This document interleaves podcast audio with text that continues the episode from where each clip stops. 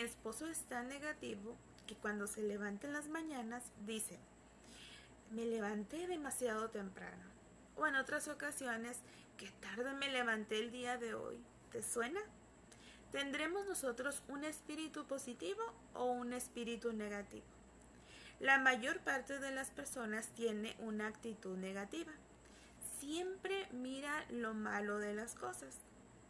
En esta ocasión te quiero hablar sobre Habacuc. Nos dice en la Biblia que él en una ocasión, en un momento difícil de su vida, él dijo estas palabras. Aunque la higuera no florezca y no haya uvas en las vides, aunque se pierda la cosecha de oliva y los campos queden vacíos y no den fruto, aunque los rebaños mueran en los campos y los establos estén vacíos, aún así me alegraré en el Señor, me gozaré en el Dios de mi salvación. Habacuc estaba viviendo en los momentos más críticos de su pueblo en Judá. Alrededor de Judá había guerra. Dentro de Judá había abuso de autoridad, los pobres eran oprimidos.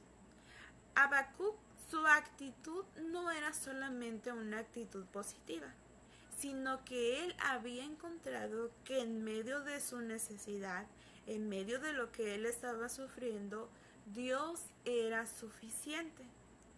Había descubierto que él no estaba solo. Hoy en la actualidad nosotros podemos ver a nuestro alrededor que hay drogadicción, hay enfermedades, podemos ver cómo hay abuso de poder, podemos ver la violencia que se vive en muchas partes.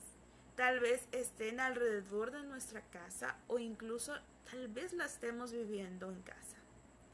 No sé por los problemas que tú estés pasando con tu esposo, problemas tal vez con tus hijos, en el trabajo, un problema económico, que todo esto te lleva a ver las cosas de manera negativa.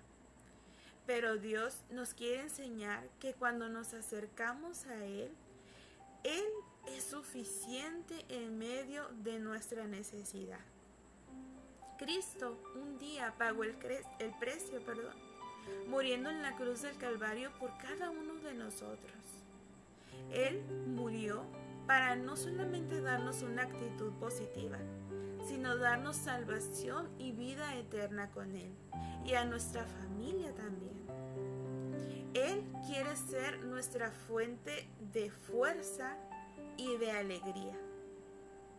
Espero que esta palabra te sea de grande bendición.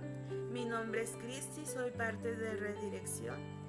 Recuerda, nosotros como padres somos el principal ejemplo para nuestros hijos.